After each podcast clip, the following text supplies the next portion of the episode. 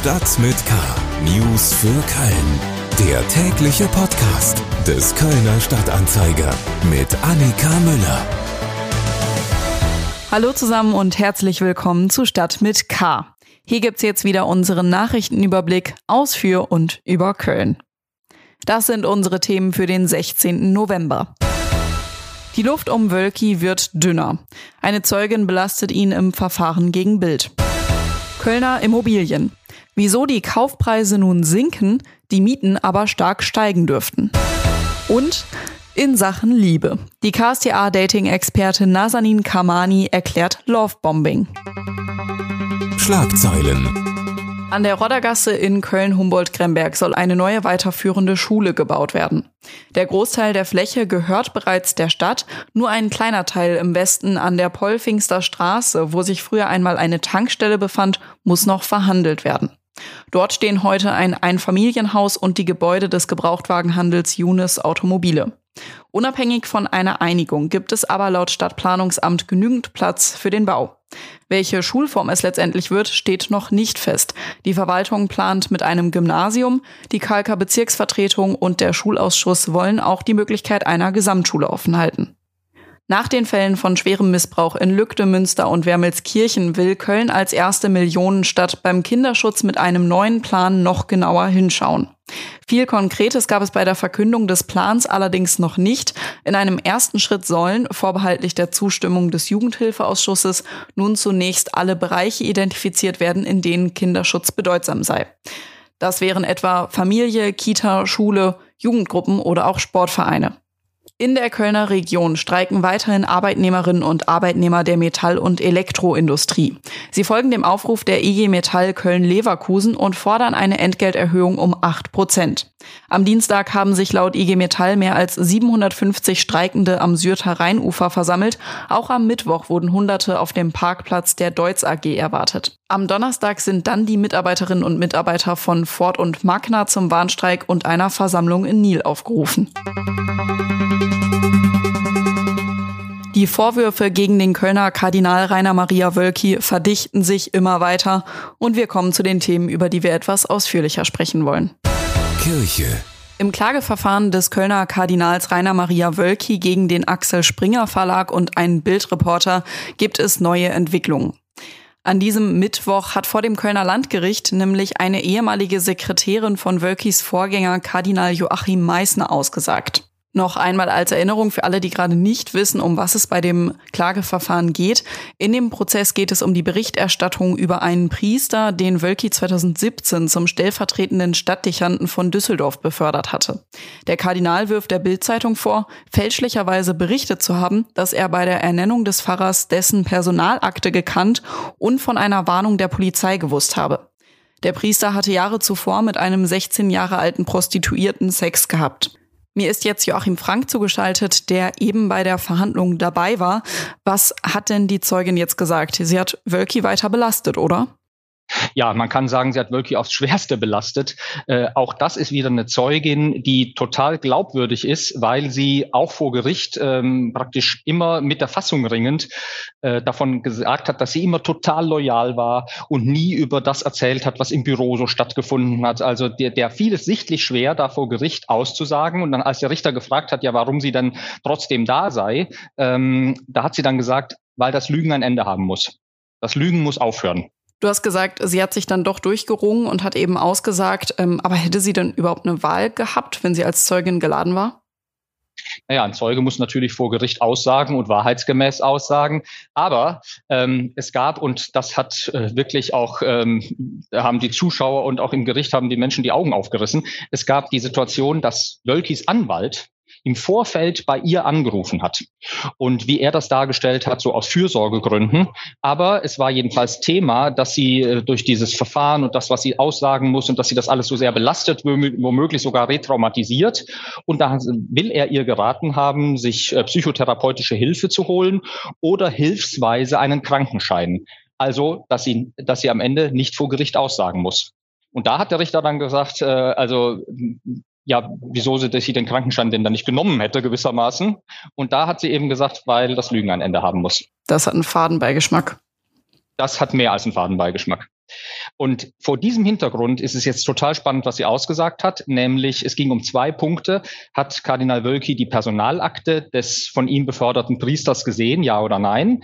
Da konnte sie nicht allzu viel zu sagen, weil sie mit ihm auch nicht über die Personalakte gesprochen hat und über Details aus der Personalakte. Aber er hat sie eigens angerufen, so um das Jahr 2011, bevor er nach Berlin gegangen ist und wollte mit ihr unter vier Augen telefonieren. Heißt, der Kardinal sollte nicht da sein, also Meißner sollte nicht da sein, dessen Sekretär sollte nicht da sein, also nur die beiden. Und dann ging es in diesem ganzen Telefonat nur um Priester D und dessen, sagen wir mal, sexuelle Eskapaden. Äh, und da konnte die Frau, das war die Sekretärin von Kardinal Meißner, deswegen so gut Auskunft geben, weil die mit diesem Priester lange Zeit befreundet war, bis sie mitbekommen hat, wie sie sagt, sagte, was der so treibt. Und dann hat sie unter Gewissensnot die Freundschaft beendet. Aber sie hatte ihn vorher mehrfach auf Reisen begleitet, um ihn, wie sie das so geschildert hat, gewissermaßen in Schach zu halten oder so ein bisschen äh, daran zu hindern, dass er wieder übergriffig wird. Auf Messdienerfahrten hat er äh, Unterwäsche mit anzüglichen Darstellungen auf der Unterhose mit Messdienern eingekauft, war mit Messdienern in der, in der Sauna und hat sich auch ihr gegenüber äh, als schwul geoutet, was ja noch nicht weiter schlimm wäre, aber ihr auch erzählt von dieser Geschichte mit dem, äh, mit dem ähm, Prostituierten im Gleisbett. Also alles das, wovon Wölki heute sagt äh, und auch an eine Stadt versichert hat, er habe das nur immer in Form von Gerüchten gehört, die sich nicht hätten verifizieren lassen. Das kann man jetzt wirklich in den Bereich der Legende verweisen. Das war mehr als Gerüchte, das waren harte Fakten von einer absolut glaubwürdigen Zeugin. Hm, also die Glaubwürdigkeit von Wölki, die wird immer, immer geringer und die Vorwürfe gegen ihn verdichten sich. Was bedeutet das jetzt für dieses Klageverfahren? Also am 7. Dezember ist jetzt ein weiterer Termin angesetzt. Da soll noch ein Zeuge gehört werden, der frühere äh, Chef der Interventionsstelle. Ähm, der wird sicher auch viel darüber erzählen können, ob er über den Fall E mit Wölki gesprochen hat oder nicht. Und dann wird es wieder um diese eidesstattliche Versicherung von Wölki gehen und deren Stichhaltigkeit. Ja, und das Gericht hat sich vorbehalten, auch Wölki selber vorzuladen. Ähm, aber das ist ja eben nur die rechtliche Seite dieses Ganzen. Ähm, diese These, ich habe nichts gewusst, oder diese Grundhaltung, ich habe nichts gewusst, äh, das waren immer nur Gerüchte, ähm, das zerstiebt jetzt wirklich äh, wie Sand. Hm. Und das ist ja nicht das Einzige, was man Wölki vorwerfen kann. Die Diskussion um ihn ist ja in ganz vielen anderen Punkten auch laut. Was bedeutet das denn jetzt für das größere Ganze? Also alleine durch das Interview mit Hildegard Dahm, was wir in der letzten Woche hatten, wo Menschen sagen, ich halte es nicht mehr aus, die Wahrheit muss jetzt ans Licht. Ähm, äh, das muss jetzt raus und die Zeugin, die das heute gesagt hat, das Lügen muss aufhören, das fügt sich ja in so ein Gesamtbild. Und was das für das Bild einer Kölner Kirchenleitung und damit der Kirche insgesamt bedeutet, das kann man sich ja leicht ausmalen. Äh, die Stimmung im Generalvikariat in der Bistumsverwaltung in den Gemeinden ist, wie ich höre, wirklich, also unter Null äh, wäre jetzt noch heiß. Also da sind äh, die, die, das kann man eigentlich gar nicht mehr mit Worten beschreiben. Das ist die völlige Fassungslosigkeit und ein immer weiteres Abrücken äh, von dem, was die Menschen noch mit Kirche verbinden. Vielen Dank, Joachim Frank. Mehr Infos gibt's natürlich nochmal auf ksta.de und über den Link in den Shownotes.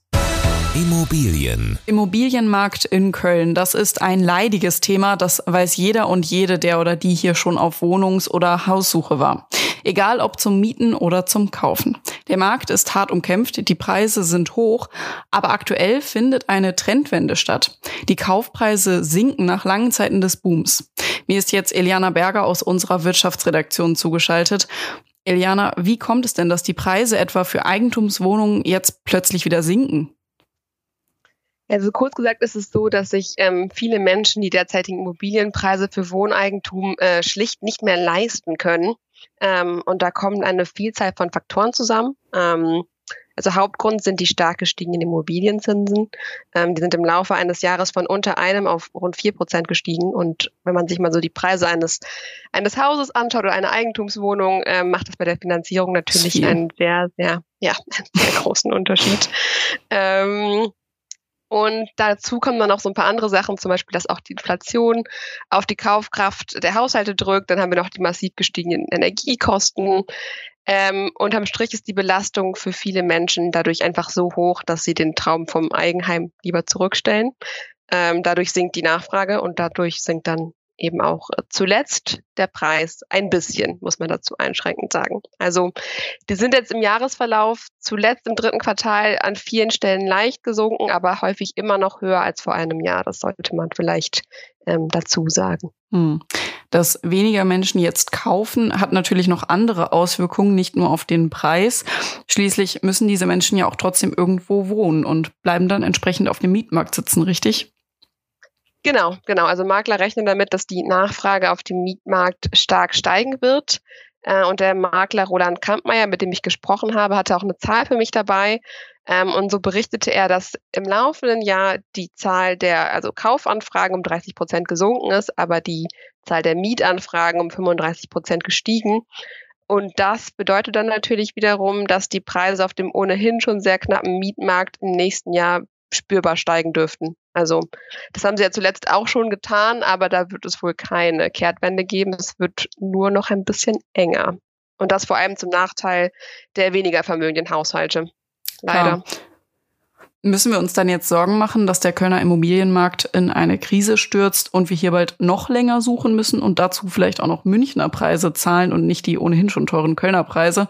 Oder es sogar so aussichtslos wird, dass nur der Umzug in das Umland bleibt? Die Frage ist immer, was wir, was wir als Krise bezeichnen und äh, vor allem auch für wen. Und ähm, die Glaskugel ist ja immer so eine sehr, sehr schwierige Sache. Ähm, die Makler, mit denen ich gesprochen hatte, das waren neben Roland Kampmeier auch Matthias Wirz von KSK Immobilien, die waren jetzt erstmal optimistisch, dass sich die Situation im nächsten Frühjahr schon wieder etwas stabilisieren könnte. Äh, aber versuchen da auf dem Mietmarkt könnte es schon eng werden, gerade weil die Situation ja jetzt auch schon so eng ist und es wird eigentlich nur immer knapper und knapper. Ähm, also können wir unterm Strich sagen, dass die Preise am Mietmarkt weiter steigen werden und dass es zwar am Kaufmarkt mehr Angebot und ein leicht gesunkene Preise gibt vielleicht, ähm, aber die Zinsen einfach so hoch sind, dass die Finanzierung dadurch weiter einfach sehr, sehr schwer ist.